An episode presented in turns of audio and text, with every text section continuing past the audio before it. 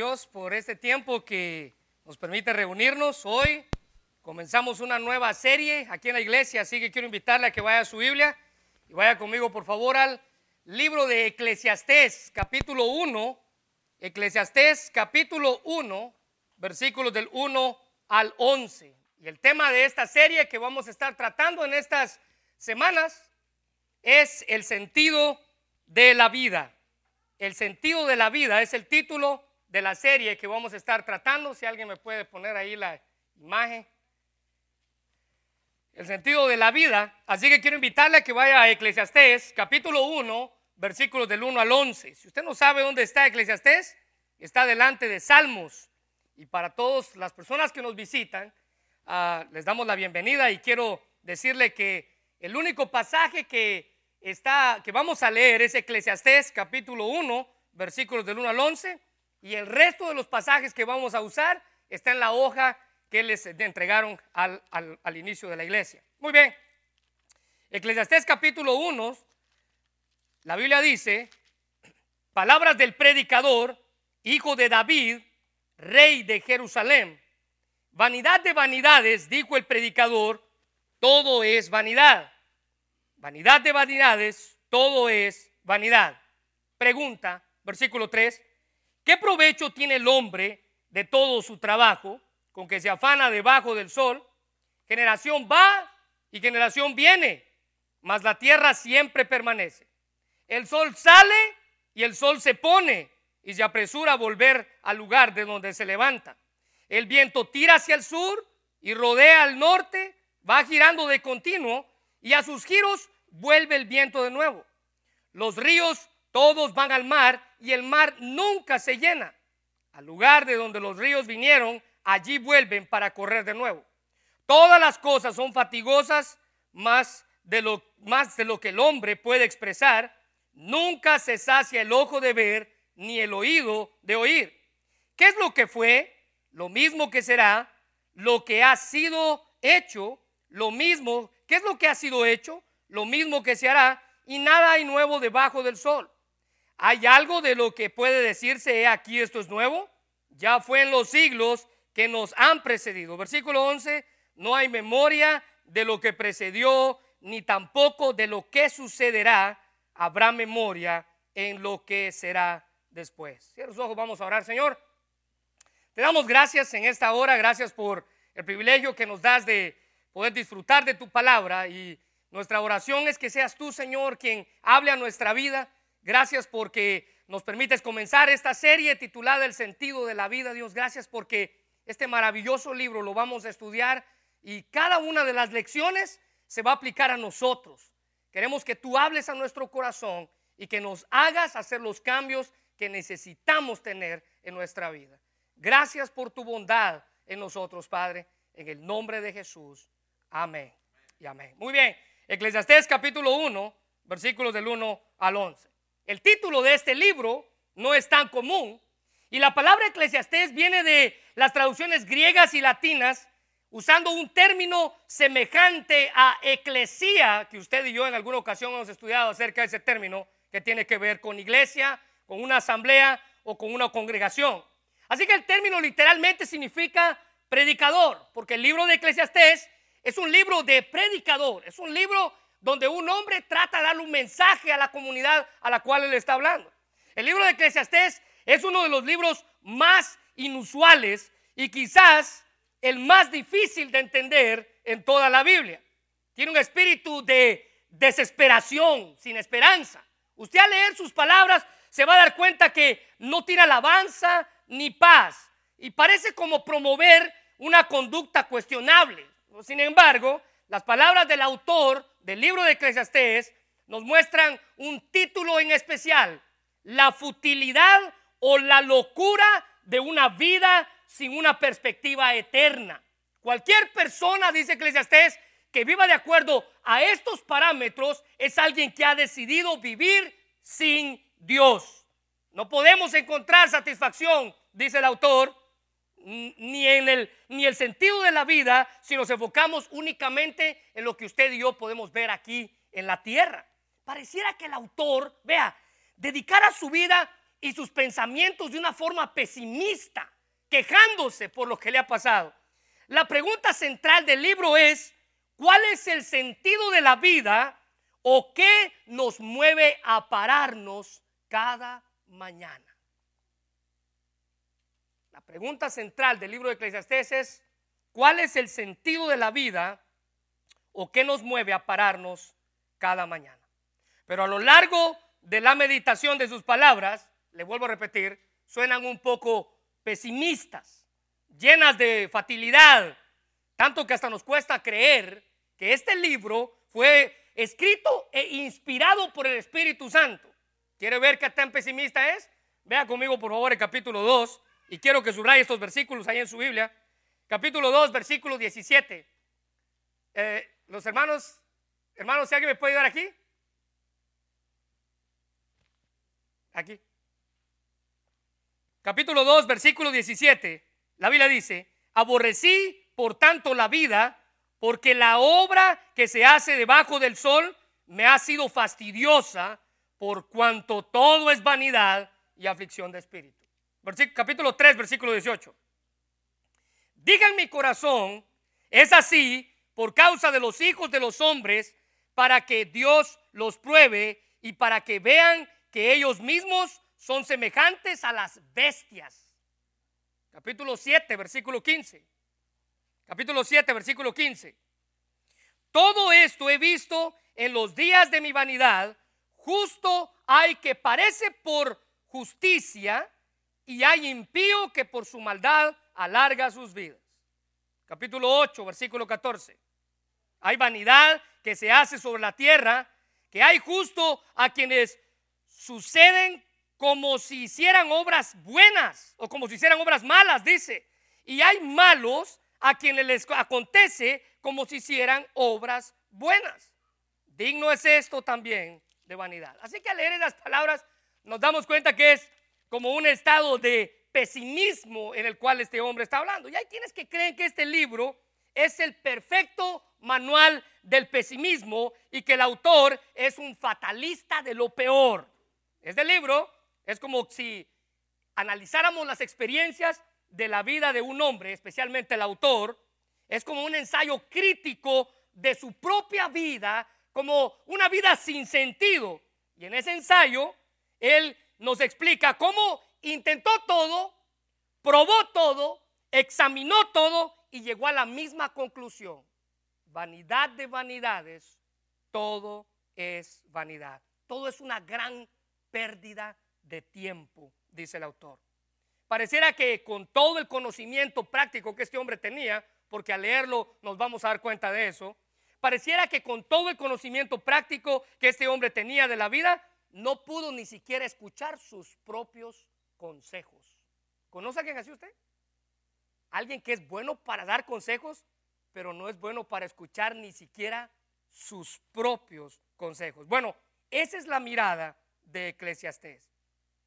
Un hombre que no pudo escuchar sus propios consejos y en su vida, al final de su vida, comenzó a declinar en un espiral descendente. Y cuando llegó al final de sus días, de sus últimos días, vio para atrás y es como con una, con una actitud de humildad, con una actitud de arrepentimiento e hizo un inventario de todo lo que en el mundo había experimentado, esperando que otros, incluso nosotros, usted y yo, no pasáramos por lo mismo. Es decir, esto, mire, el libro de Eclesiastés es un consejo de alguien que ya pasó por eso para que usted y yo no cometamos los mismos errores. O como usted me ha escuchado a mí decirlo, debemos de aprender en cuero ajeno para no cometer los mismos errores. Lamentablemente, lamentablemente, en la vida hay personas que no les gusta aprender así. Les gusta aprender en su propia experiencia. Y el hombre que escribió Eclesiastés ha tratado de muchas maneras ser feliz, pero sin Dios. Y así hay millones de personas en el mundo. Usted probablemente pueda ser una de ellas que han intentado tratar de ser felices pero sin Dios. Y este libro nos muestra lo absurdo que es ser feliz alejado de Dios. El libro de Eclesiastés aprendemos que sin Cristo nosotros no podemos tener la verdadera satisfacción, incluso aunque llegáramos a poseer, dice el autor, todo el mundo y todas las cosas que podamos desear. Porque este hombre lo probó todo, lo experimentó todo y lo tuvo todo. Y al final de su vida dice, todo es una gran pérdida de tiempo. Pero hoy, en el mundo, no podemos satisfacer nuestra vida. El corazón del ser humano, dice Dios, no puede ser satisfecho si la satisfacción del ser humano es el tema central de su vida. El objeto del ser humano es tener la satisfacción en su vida y él nunca puede satisfacerse. Dicho de otra manera, el doctor MacArthur dice, Dios hizo a los hombres para su propósito eterno y nada en el tiempo posterior a la caída, es decir, después de que el hombre cayó, puede darle una satisfacción plena. Nada, nada es nada. Y ese es el autor del libro de Eclesiastés. El autor nos presenta una realización de diversos experimentos que él hizo por medio de los cuales buscó esa satisfacción de la cual les estoy hablando en diferentes áreas de la experiencia humana, como la ciencia, las leyes, la naturaleza, la sabiduría, la filosofía, incluso el placer del cual vamos a hablar en un par de semanas, el materialismo, el vivir, dice el autor, decidió vivir el aquí y el ahora para pasar el tiempo. Y llegó al final de su vida y dijo, todo es una gran pérdida de tiempo. Él exploró el fatalismo, el egoísmo, la religión, las riquezas, la moralidad. Y con cada experimento que él hacía en su propia vida, llegó a la conclusión de que todo es vacío, sin sentido que el sentido de la vida no lo encontramos en un lugar, sino en una persona, en Jesucristo. El sentido de la vida, dice el autor, se encuentra no en un lugar, sino en una persona, en Jesucristo. Así que podemos decir que la pregunta central de este libro es, ¿tiene algún sentido la vida? Y si lo tiene, ¿dónde puedo encontrarlo? Vuelvo a repetir. ¿Tiene algún sentido la vida? Y si lo tiene, ¿dónde puedo encontrarlo? Todas las declaraciones ah, que encontraremos en este libro acerca de la vanidad de la vida están allí con un propósito. ¿Cuál es ese propósito? Guiar a la gente a buscar la verdadera felicidad únicamente en Dios. Muy bien, ¿qué cosas aprendemos como introducción? Porque recuérdense que vamos a estudiar todo el libro. ¿Qué cosas aprendemos como introducción de este libro y que yo quiero dejar en sus corazones? Ahora déjenme decir algo. Cada una de estas cosas que vamos a ver tienen un peso en nuestra vida porque nos van a dar una lección. Y conforme vayamos desarrollando el mensaje, vamos a ir aprendiendo qué clase de lección aprendimos. Muy bien, número uno, su autor. El versículo uno, regrésese conmigo por favor al capítulo uno, versículo uno, nos habla de su autor. Versículo 1, capítulo 1. Palabras del predicador, hijo de David, rey de Jerusalén. El autor se describe como el predicador, en el hebreo cogelet, que quiere decir uno que llama o que congrega al pueblo, un orador, un portavoz, un maestro.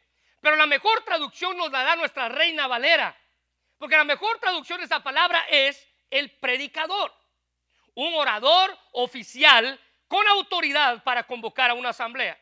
Y aunque no se hace referencia de un nombre específico en todo el libro de quién fue el autor del libro, usted no encuentra ni un nombre por las referencias, dando pie a que el libro queda en anonimato porque no se sabe a ciencia cierta quién lo escribió.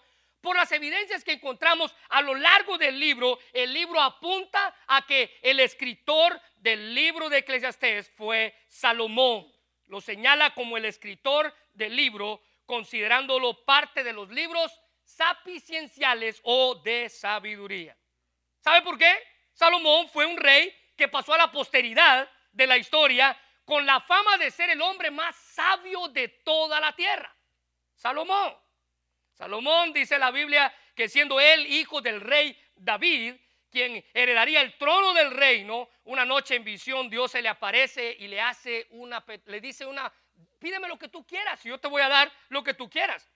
Primera de Reyes, ahí en sus bosquejos, capítulo 3, versículo 5, dice, y se le apareció Jehová a Salomón en Gabaón una noche en sueños y le dijo Dios, pide lo que quieras que yo te dé. Y en todas las cosas que pudo pedir, al igual que él, usted y yo hubiéramos podido pedir cualquier cosa. Imagínese que un día Dios se le aparezca y le diga, pídeme lo que quieras que yo te dé. Lo que puedas imaginarte. Y entre todas las cosas que él pudo pedir, dice la Biblia en Primera de Reyes 3, 9 al 10, que su petición fue, da pues a tu siervo un corazón entendido para juzgar a tu pueblo y para discernir entre lo bueno y lo malo, porque ¿quién podrá gobernar a este pueblo tan grande? Versículo 10, la Biblia dice en el versículo 9 que lo que Salomón pidió fue sabiduría, ser inteligente para gobernar.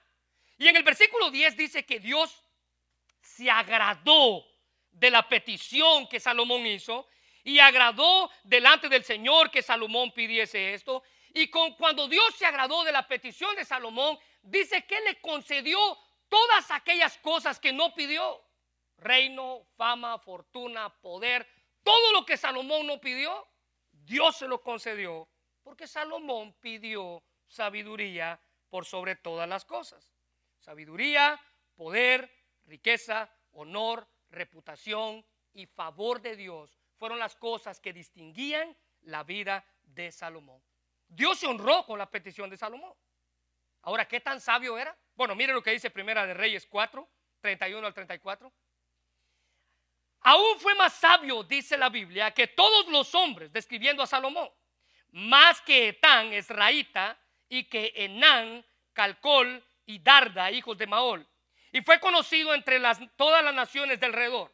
El nombre de Salomón se comenzó a hacer tan famoso, dice el versículo 32, y compuso tres mil proverbios, y sus cantares fueron mil cinco. También disertó sobre los árboles, un hombre experto en las plantas, del cero del Líbano hasta el hisopo que nacía en la pared. Asimismo disertó sobre los animales, un hombre experto en animales, sobre las aves, sobre los reptiles, sobre los peces.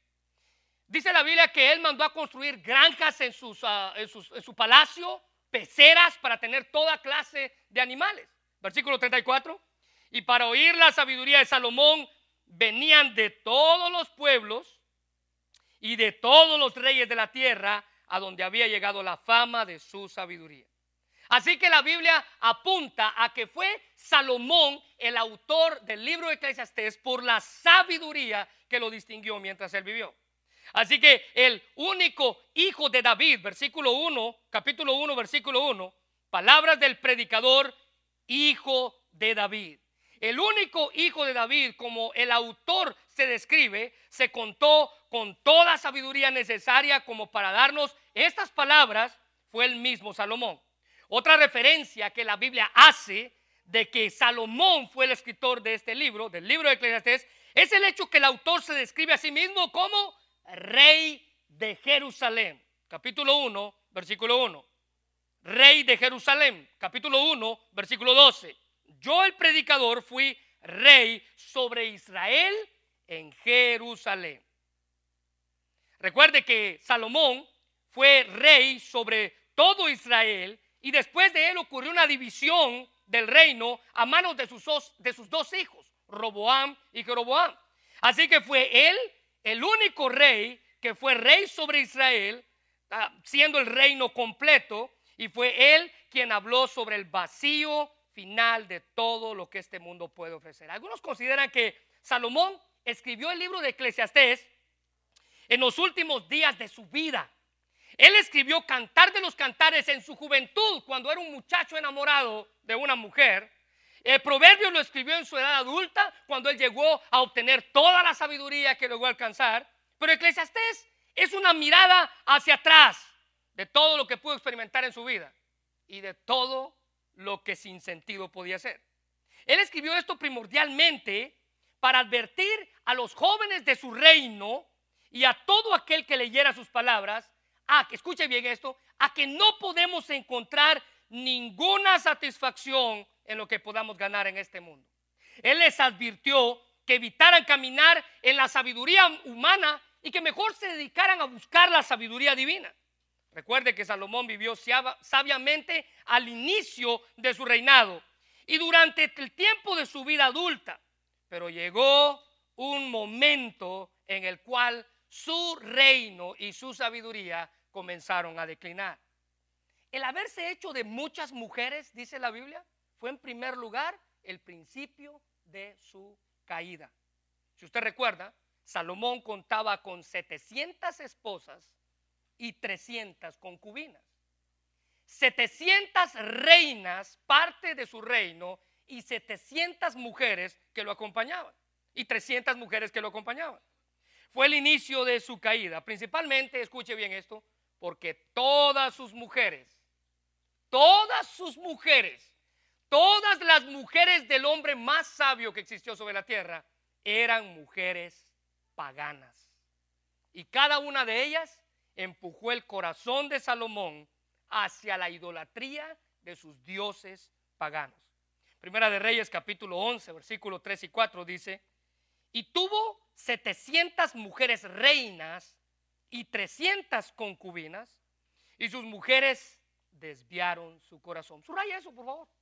El inicio de su caída comenzó con su, su harén de mil mujeres. Versículo 4. Y cuando Salomón era ya viejo, sus mujeres inclinaron su corazón tras dioses ajenos. Y su corazón, dice la Biblia, no era perfecto con Jehová su Dios como el corazón de su padre David. Así que Eclesiastés presenta ese dolor amargo, esa dolorosa autobiografía de un hombre quien gran parte de su vida vivió como el hombre más sabio de la tierra, pero desperdició las bendiciones de Dios en el placer personal en lugar de gastar su vida para la gloria de Dios. Él escribió, hermanos, con el objeto y el objetivo de advertirnos a nosotros. Tengan cuidado de caer en el mismo error. Tengan cuidado de gastar su vida en tratar de buscar el placer. Tengan cuidado de dejar a un lado la obra de Dios en su propia vida. Muy bien, número dos, su tema. ¿Cuál es el tema central del libro de Eclesiastes? Versículo 2 del capítulo 1. Vanidad de vanidades, dijo el predicador, vanidad de vanidades, todo es vanidad. ¿Sabe cuál es el tema central del libro de Eclesiastés? La futilidad de la vida. Futilidad significa poco o ninguna importancia de algo. La futilidad de todo lo que existe o podamos amontonar en la vida. Vanidad de vanidades. Y esta frase encierra el mensaje primario, el mensaje central del libro de Eclesiastés. Ahora, en nuestro mundo, en nuestra en nuestro contexto, la palabra vanidad significa arrogancia, significa envanecimiento y el deseo de ser admirado por el alto concepto de algunos méritos o de cosas que usted pueda lograr. Eso significa, estamos de acuerdo en eso, ¿no? Eso significa la palabra vanidad. Pero en el contexto bíblico en el cual estaba siendo esto escrito, en el sentido que el autor tenía y quería expresar, él usa la expresión hebrea traducida como Hebel, que literalmente significa brevedad e insustancialidad, fatal de fiabilidad, fragilidad o futilidad. Literalmente significa sin sentido y sin propósito. También tiene que ver esa palabra con aliento, suspiro, soplo, como algo vano, como algo que hoy está y que mañana se desaparece, algo pasajero, ¿Y qué hay más pasajero que el soplo, que el viento, que la neblina, que nuestro aliento? El autor describe las cosas que podemos amontonar en la vida son como un aliento pasajero. ¿Sabe usted que la Biblia dice lo mismo de nuestra propia vida? Mire lo que dice Santiago capítulo 4, versículo 14. ¿Cómo saben qué será de su vida el día de mañana? ¿Usted se preocupa que mañana tiene que ir a trabajar? Preocúpese por vivir hoy. No sabe si mañana va a vivir, dice el autor. La vida de ustedes, dice Santiago 4:14, es como neblina de amanecer. Aparece un rato y luego cuando sale el sol se esfuma. Así de frágil es la vida del ser humano. ¿Y usted se preocupó porque mañana tiene que ir a trabajar? Job capítulo 14, versículos 1 y 2. Qué frágil es el ser humano, qué breve es la vida. tan llena de dificultades. Versículo 2, brotamos como una flor y después nos marchitamos. Escuche bien esto, desaparecemos como una sombra pasajera. Primera de Crónicas, capítulo 29, versículo 15. Pues ante ti somos como extranjeros que están de paso, igual que lo que fueron nuestros antepasados, y nuestra vida sobre la tierra es como una sombra sin ninguna esperanza. Así que la palabra vanidad, el autor la usa repetidas veces en su libro, más o menos como 37 veces, expresando las muchas cosas difíciles de entender acerca de la vida, lo vano que es la vida, lo efímero que es la vida. Todas las metas y ambiciones terrenales, dice el autor, cuando son buscadas como el fin en sí mismas, únicamente producen la vaciedad que al final va a tener. Y para reforzar su punto, para reforzar el punto que está dando aquí, el autor juzgó la vida como la máxima vanidad, vanidad de vanidades. Ahora miren, la Biblia cuando se repite algo dos veces, está hablando como lo máximo de lo que usted está diciendo. Déjeme decirle, déjeme darle ah, tres ejemplos. Rey de reyes, lo máximo de los reyes. Señor de señores, lo máximo de los señores. Cantar de los cantares, el cantar más alto. Literalmente el autor dice, nada tiene sentido, ningún sentido en absoluto. Un hombre ah, llamado Thomas Carlyle dijo, un hombre sin propósito es como una barca sin timón, un soplo un nadie no es hombre. Y de ahí entonces, del porqué de la pregunta del versículo 3. Vea conmigo, por favor, Eclesiastés capítulo 1, versículo 3. ¿Qué provecho tiene el hombre de todo su trabajo con que se afana debajo del sol? Y esta es una pregunta retórica. Si usted se recuerda, me ha escuchado decir a mí acerca de las preguntas retóricas. Su respuesta está en ellas mismas. Pregunta, ¿qué provecho obtiene el hombre de todo lo que se afana en la vida? La respuesta es simple, ningún provecho. Nada. Aunque usted pueda esforzarse por amontonar posesiones en la tierra, déjeme recordarle algo. Cuando usted se muera, usted no se va a llevar absolutamente nada. Y aunque ese concepto nos parece tan fácil de decirlo, déjeme decirle que la gente que se está muriendo es un concepto que les cuesta creer. Pero nada de lo que usted tiene y nada de lo que usted amontonó, cuando usted se muera, se lo va a llevar. Miren lo que dice primera de Timoteo capítulo 6, versículos 6 al 7. Pero gran ganancia es la piedad acompañada de contentamiento, dice el apóstol Pablo. Porque nada hemos traído a este mundo y sin duda nada podremos sacar. Así que no piense de esto como una idea fatalista, de no trabajar. Ah, entonces, como nada me voy a llevar, no me voy a esforzar por hacer nada. No, no, no, no. No es esa la idea que Eclesiastés está dando. Pero lo sin sentido, dice Eclesiastés, es dedicar toda mi vida, todo mi esfuerzo a ganar todo y saber que no me voy a poder llevar nada. Los únicos esfuerzos, dijo alguien, duraderos, hay esos bosquejos, son los que tienen la intención de cumplir con los propósitos de Dios para la eternidad. Y el doctor MacArthur dice que Salomón contempla los fugaces momentos de la vida y el provecho aparentemente pequeño de la actividad humana debajo del sol. Todo es pasajero si no es Dios quien nos da la habilidad de disfrutar lo que Él mismo ha provisto para nuestras vidas. En Marcos capítulo 8, versículo 36 dice, porque ¿qué aprovechará el hombre si ganare todo el mundo y perdiere su alma? Muchas personas se pasan la vida buscando el placer.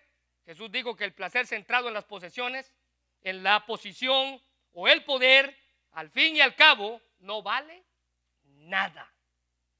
Todo lo que se posee en la tierra es temporal.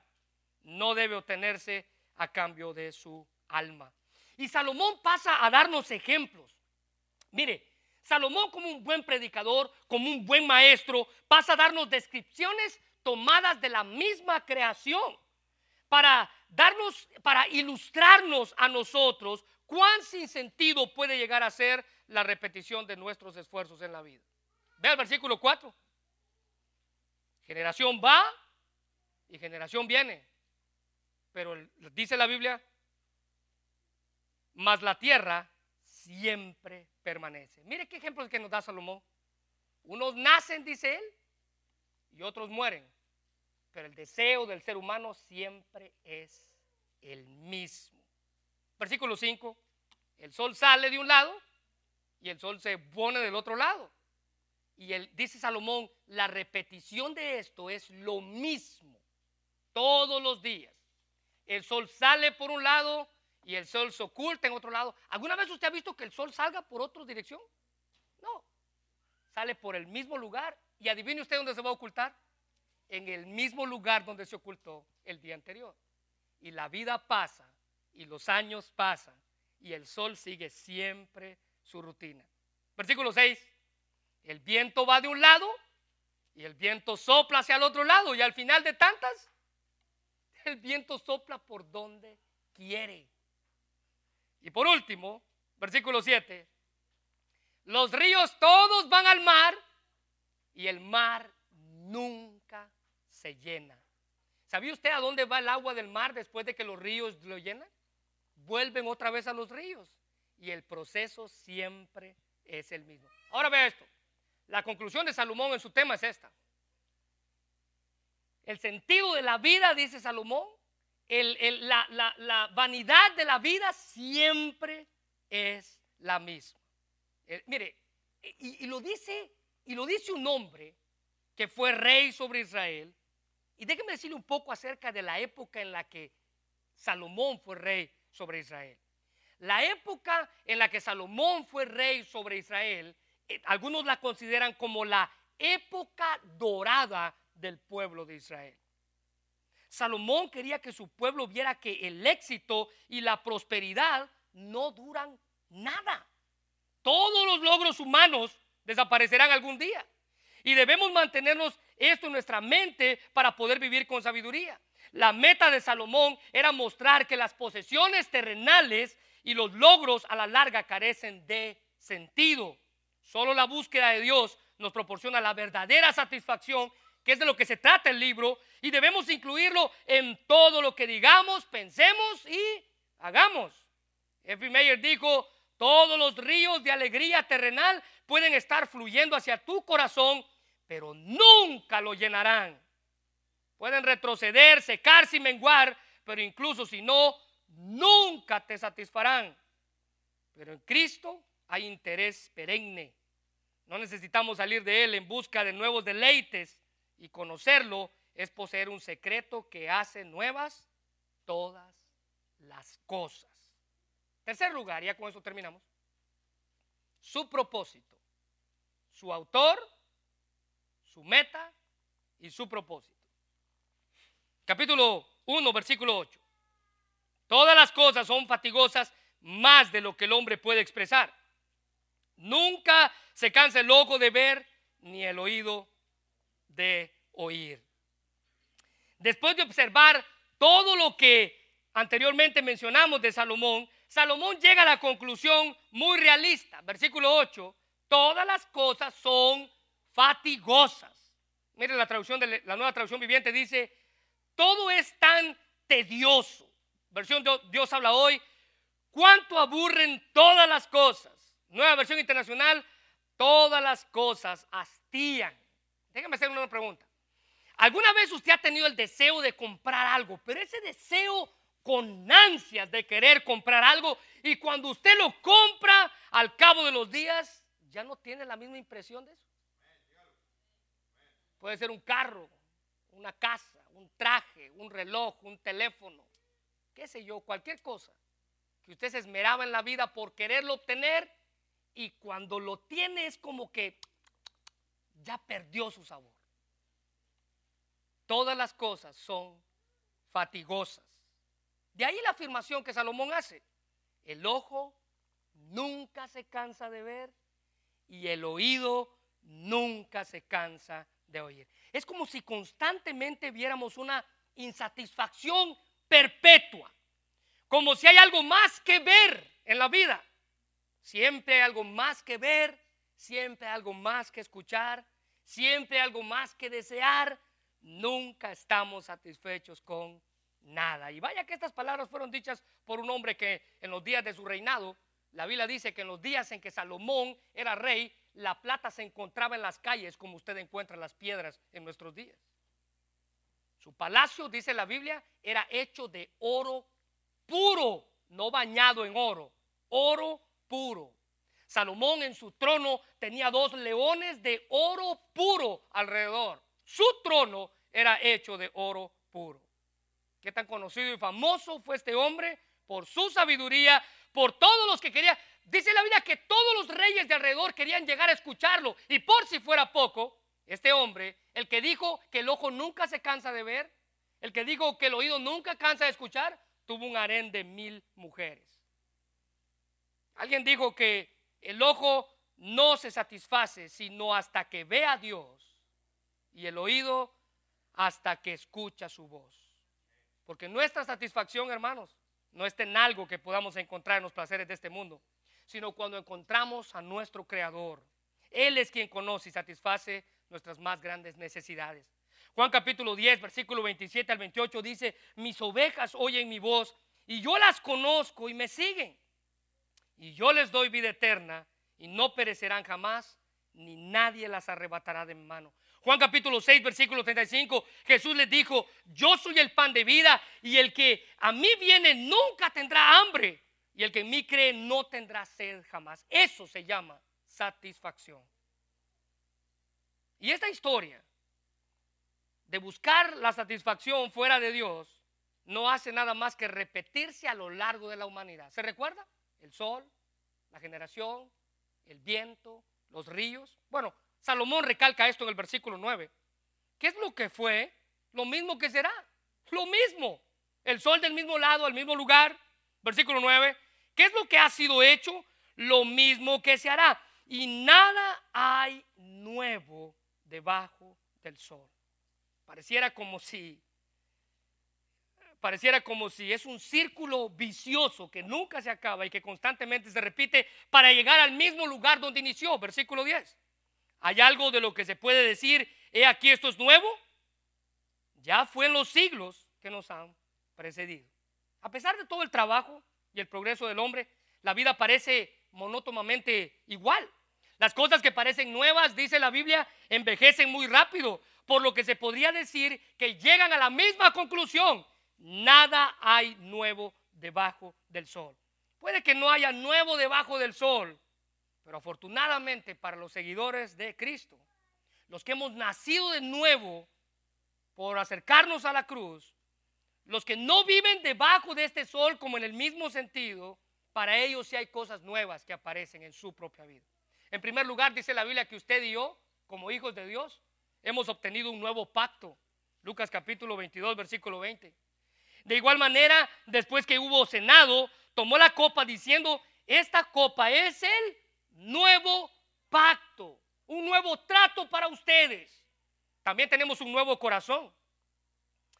Eclesiastés Ezequiel, perdón, capítulo 11, versículo 19 al 20 dice, y les daré un nuevo corazón y un nuevo espíritu pondré dentro de ellos y quitaré el corazón de piedra de en medio de su carne y les daré un corazón de carne. ¿Para qué? ¿Cuál es el propósito del nuevo corazón? Versículo 20, para que anden en mis ordenanzas y guarden mis decretos y los cumplan y me sean por pueblo y yo sea a ellos por Dios.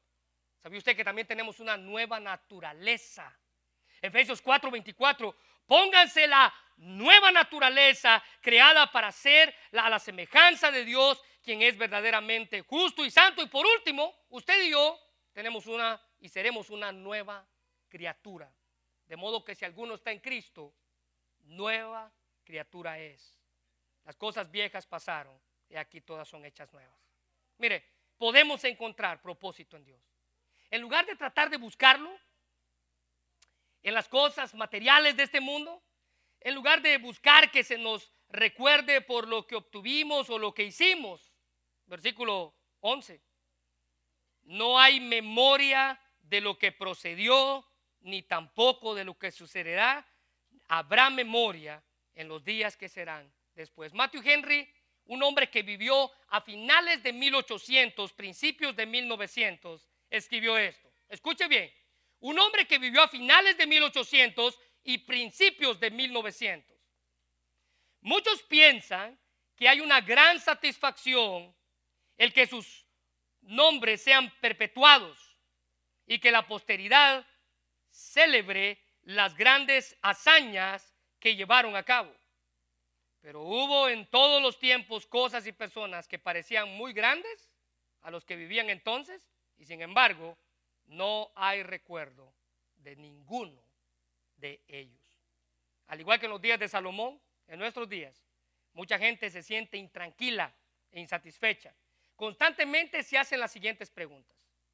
Si estoy dentro de la voluntad de Dios, ¿por qué me siento tan cansado e insatisfecho? ¿Cuál es el significado de mi vida? Cuando mire hacia atrás, ¿me sentiré feliz con mis logros? ¿Por qué me siento consumido y desilusionado o seco? Y la última pregunta es, ¿qué será de mí? Salomón, hermanos, pone a prueba nuestra fe al retarnos para que encontremos el significado verdadero y perdurable únicamente en Dios. Déjeme hacerle una pregunta y ya con eso terminamos. Si usted echa un vistazo para atrás de su vida, no importa la edad que usted tenga, aquí hay gente que tiene 15, 13, 20, 40, 50, 30, qué sé yo. Quiero invitarle a que ahorita usted eche un vistazo a su vida hacia atrás. ¿Ya se visualizó? ¿Ya vio lo que hizo? Eche un vistazo para atrás. Ahora pregunta, ¿qué diría usted de esa vida? ¿Estaría orgulloso de ella? ¿Diría que la aprovechó? ¿Diría que cumplió el propósito por el cual Dios lo salvó? ¿La está aprovechando? ¿O se vio para atrás y vio que gastó toda su vida en cosas de vanidad de vanidades? Sin sentido. Así es como Salomón. Así es como Salomón se vio. Y así como Salomón, podemos ver cuán importante es poner nuestros ojos en Dios aún en los peores momentos de nuestra vida. Quizás, quizás Dios le está pidiendo a usted que piense y le está dando una oportunidad más para que usted cumpla el propósito por el cual Él lo creó.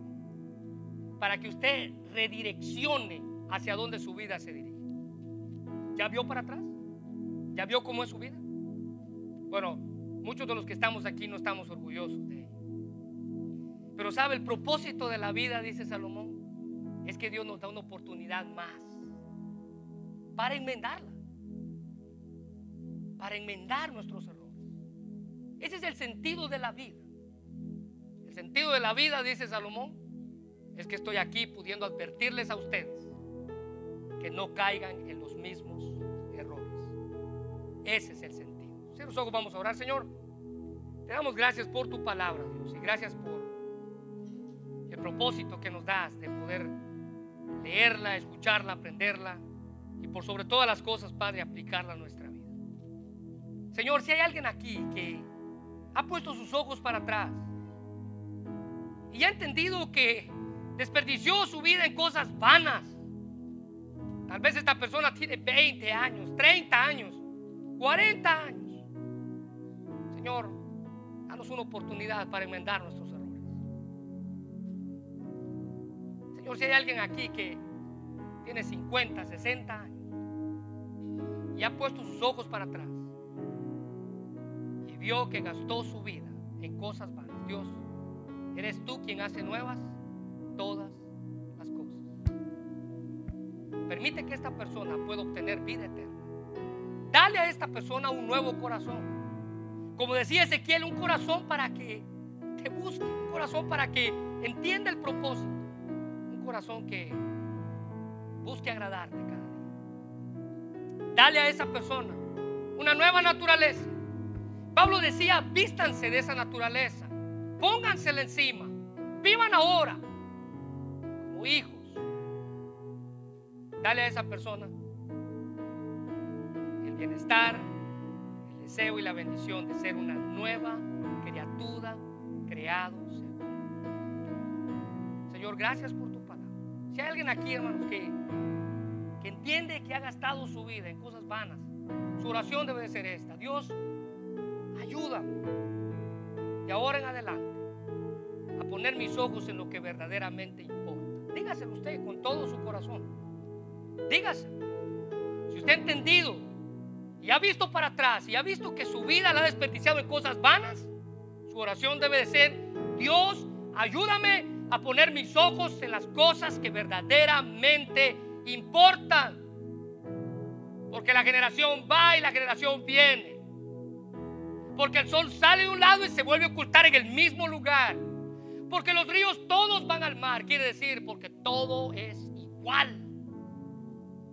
Y algún día usted y yo nos vamos a encontrar con nuestro Dios. Y cuando Él le pregunte, ¿qué hiciste con tu vida? ¿Qué usted le va a responder? ¿Qué usted le va a responder?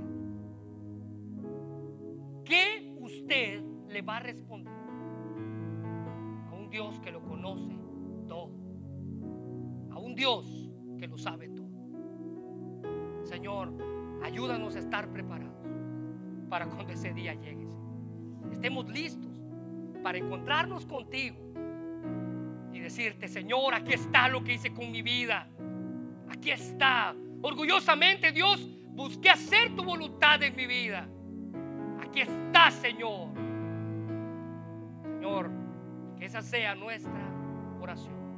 En el nombre de Jesús.